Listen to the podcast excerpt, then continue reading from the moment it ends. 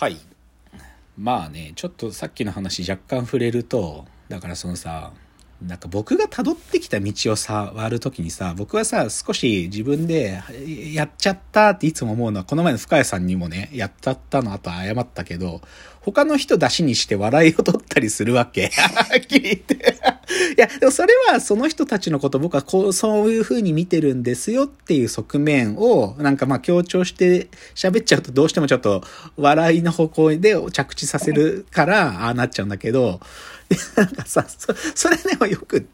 いつもね、やっちゃったと謝るんだよ。ぶっちゃけこの前の集いの時もね、だから深谷さんみたいに、あの、若い人で、うちの会社に関わってくれてる人で、僕が、なんでこの人たちと一緒にやってるのみたいなお話をした時に、3人のメンバーがいて、3人それぞれ謝ったからね。ごめん。しかもさ、うか、なんか、3人が聞いてないと思ってたから、別にいいやと思ってさ、3人とも聞いてたから、これはまずいと思って、それぞれに謝るんだけど、そう。なんかまあちょっとその話のなんか先で、でも今回、正直今回の講義で、そういうちょっと人依存して考えてみるっていうか、まあ端的に言っちゃうと、ゲストをお願いする回は何個か使うだろうなって思ってんのね。はっきり言って。で、それはその時々のテーマによって、なんか僕が尊敬する人たちに来てもらって、その一緒にね、その新しいテーゼや、その科学や芸術と分かんないねってことを一緒にやってくれる仲間として、その誰かに頼むってことはあると思ってるわけ。で、まあ実際もうすでに頼んでる人もいるんだけど、で、おそらく、いや、そこの人たちだけじゃないんだけど、でも僕がこのラジオトークでよくお名前出す方たちになってくるのね。で、それはなんでかっていうとね、あのね、2019年に実は僕らの会社が主催でイベントやったことがあったの。はい、うん。で、それはね、これググってもらうと出てくるんですけど、2019にね、ダサかっこ悪い祭りっていうイベントをやったの。僕らが。ダサかっこ悪い祭りっていうイベントをやったんですね。で、その時に、まあ、僕らが単独でっていうよりか、まあ、少し関わってくれる人たちと一緒にやったんだけど、で、僕がその時に出てほしいですってお願いした人たちがいらっしゃって、その時に登壇してくださったメンバーは僕がいけてると思ってるし、この人たちみたいな仕事を僕もしたいと思うような人たちなの。で、その人たちについてちょっと、だからゲスト候補ね。ゲスト候補ちょっと紹介していくと、はいはいまず漫画家の宮川聡さん先生って方がいらっしゃるんですよ。宮川聡さんという、まあ代表作すごくたくさんあるし、でも彼が最初にブレイクしたのは、情熱大陸への必要な情熱っていうエッセイ漫画ね。なんか、情熱大陸に出ることを意識しながら俺は生きてるよっていうのの面白いエッセイギャグ漫画があって、でもそれがね最初に僕が宮川聡さんと知り合うきっかけにもなった作品なんだけど、そのねそれは何かどういうことで知り合ったかというとね2018年だったかな。その宮川さんがその連載で単行本になった時にあのー情熱大陸に出ることを上陸するって言うんだけど、彼の言葉で。上陸予想ビンゴっていうのを彼が作ってて、ビンゴのマスがあるじゃない、ビンゴのさ。そのマスに、今年、っていうか近々上陸しそうな人たちっていうの名前を宮川さんが予想で入れてるのよ。そこに、全く面識なかったうちの会社を入れてくれてたの。株式会社私は、つって。でさ、まあ僕ら別に情熱大陸に出たいかどうか微妙だから、わかんないけど、でもそういう風に見てもらってるんだっていうのがすごく嬉しくて、もともとその漫画連載、あの、ウェブメディアで連載されてたから読んでもしていたから、それがあった時すごくなんか嬉しくてね。それで、お礼のメールっていうか DM を送ったんだよね、最初。うん。そこからお友達で、で、宮川さんギャグ漫画家でもあるからさ、あのね、宮川さんのすごいところはね、これ調べると出てきますけど、共感百景っていうイベントがあるんです。これ有名なイベントで、いろんな各界のね、それこそ芸人さんだけじゃなくて、小説家やアーティストや、まあ、それこそ星野源さんみたいな人も昔出てるんだけど、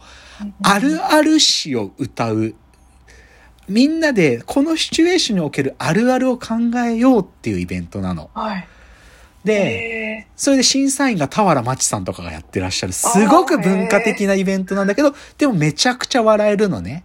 で、もうね、2010ぐらいから、か最初期の頃なんか若林さん、え、オードリーの若林さん司会で、星野源さんとかも出てらしてとか、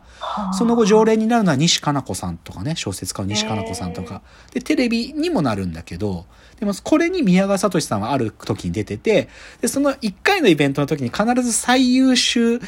共感賞みたいなのがあるんだけど、それを宮川さん受賞してるんだよ。それぐらいあるあるのこと超分かってんの、宮川さんは。宮川さんの漫画の中は、もう、あるある、正直宮川さんもやり尽くしてるから、あるあるもう吐き気がするっていうぐらいまで、あるあるのこと考えまくってんだけど、でもそんぐらいすごいのよ。やっぱりギャグ漫画家で、しかもね、エッセイ漫画も含む、彼の作品は含んだりもするから、あるあるのことは正直なんか僕らなんかはるかに分かってらっしゃるんで、その宮川聡さんは候補の一人ですよ。うん、でもうなんか多分お願いするんだろうなと思うと。で、あとは、そのダサかっこ悪い祭りの他のメンバーで言うと、僕が時々お名前出すスーパーササダンゴマシンさんもその時のメンバーの一人で、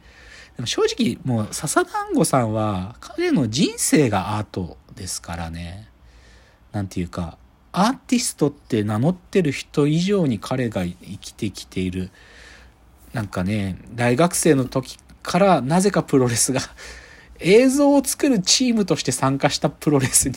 引きつけられて自分がプロレスやることになってとかね。だけど、一時夢破れて新潟に戻って家業を継ぎながら、でもプロレスへの思いがまだあって、今もああいうことをやられて、覆面レスラーとしてプロレスの世界に戻ってくるみたいな、もうやってること超アートなんで、で、で笹団子さんでもこういうこと喋るのシャイだ、彼もシャイだからいいんだけど、あんま喋ってくんないんで いや、表面ではね、裏面では二人で喋ってるんだけど、表面ではそういうお話はそんなにね、彼も自分のね、キャラクターもあるから、そんなにこう、でも、そういうのにもし触れるテーマを僕は考えられたら、酒井さん、マッスル酒井さん、まあ、スーパーササダンゴマシンさんにお願いするかもしんない。うん、で、あと、まあ、ダサかっこ悪い祭りのメンバーで言うと、ダヴィンチョ・ソレザンさんですよね。うん、で、ダヴィンチさんは今、ご自身が出されてるエッセイなんか難しいんだよな。キリンの首が長いのがどうちゃらみたいなエッセイ本、今出し、ちょうど出されたタイミング、売れてんだよね、これ。すげえ売れてる。うん。売れてる。で、ダヴィンチさんはやっぱり、作家としても一流ですから、まあ、作家って角度で彼の小説でもいいし、だけどね、ダヴィンチさんをある意味お願いするとしたら、ダヴィンチさんはね、実はね、あんまり表面で言わないように自制されてるけどね、哲学やってるんですよ。哲学が好きなの。うん、お好き、うん、それこそ、朝日カルチャーセンターとかの永井仁とかがやってるとかに行ってるって言ってたから、哲学好きなんだよね。で、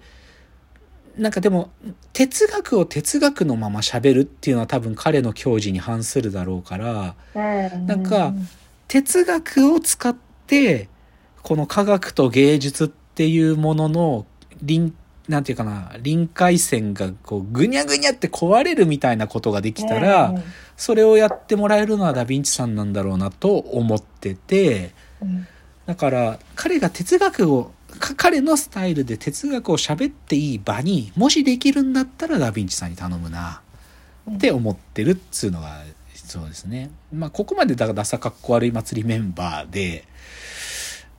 まあ、あとあるとするとね、まあ、やっぱ僕、歪んだ人好きだから、あうちの会社の考えでアートって文脈で言うとね、あの、これね、皆さんググると出てくるんですけどね、弁護士のね、小松淳也という男がいるんですよ。小松淳也という男なんですけど、はい、この人をね、ググってみてください。あのですね、淳が、あの、なんていうの、準優勝の準ですね。で、矢が、あの、なるっていうやつ、小松淳也でググるとね、この人ね、日本のね、アートホーム、アートの権利だとかを、こう、いろいろやる、アートホームの第一人者なのね、この人。めちゃくちゃかっこいいんだよ。顔もかっこいいんだよ、小松くんは。アートホーム。他にも、えっ、ー、と、ファッションホーム、ファッションローっていうんだけど、お洋服とかも知財の一個だから、ファッションホームとかももう基本的には小松くんのところに仕事が集まるような人なのね。すごい、もう超スペック高そうに見えるよ、これだけ見ると。顔もかっこよくて、で、やってることもアートフォームで、で、ちなみに彼はうちの顧問弁護士なんですよ。顧問やってくれてんだけど、なんだけど、本人破綻してんの。そのことバレてないんだわ。どんぐらい破綻してるかっつうとね、まあ彼はもともと弁護士になりたかったからなったんだけど、途中で写真やりたいっつって、ニューヨーク行くんですよ。ニューヨークの写真カレッジ、写真の勉強行くためにニューヨーク行くんだけど、そこでホームレスしてたんだから、金なくて。アホなんだから。マジでお金の使い方アホなの。この人壊れてるの。だって、マジでね、小松くんに聞いたのは、金がマジないっつって、すっごいお友達に頼んで、どうしても生きてかなきゃいけないから、50万送ってって頼むでしょで、その50万持ってどうしたかっつったらラスベガス行ったんだから。100万、100万に増やそうとして、ラスベガスと言ってゼロにしちゃってんだから。で、また翌日からホームレスなんだから。で、壊れた人で、まあ、他にも壊れてんだね。それで、その写真使って彼何と、写真でも勉強してきてるからさ。で、まあ、弁護士はやりながらも、でも写真は今も好きだから、写真撮るんだけど、何撮ってるかっつうと、グラビアアイドル撮ってるの。あの、仕事としてじゃないよ。あの、よくさ、カメラ持ってるキモいおじさんたちがさ、集まる撮影会みたいなのあるじゃん。グラビアアイドル。あれ撮ってんの？代々木公園で今日撮影会やりますって言って、それに一人のただ単にカメラ小僧みたいな感じで応募して写真撮ってるんですよ。ちょっともうちょい小松くんの話しようかな。ちょっとじゃあ最後のチャプターに持ち越しますね。じゃあ最後です。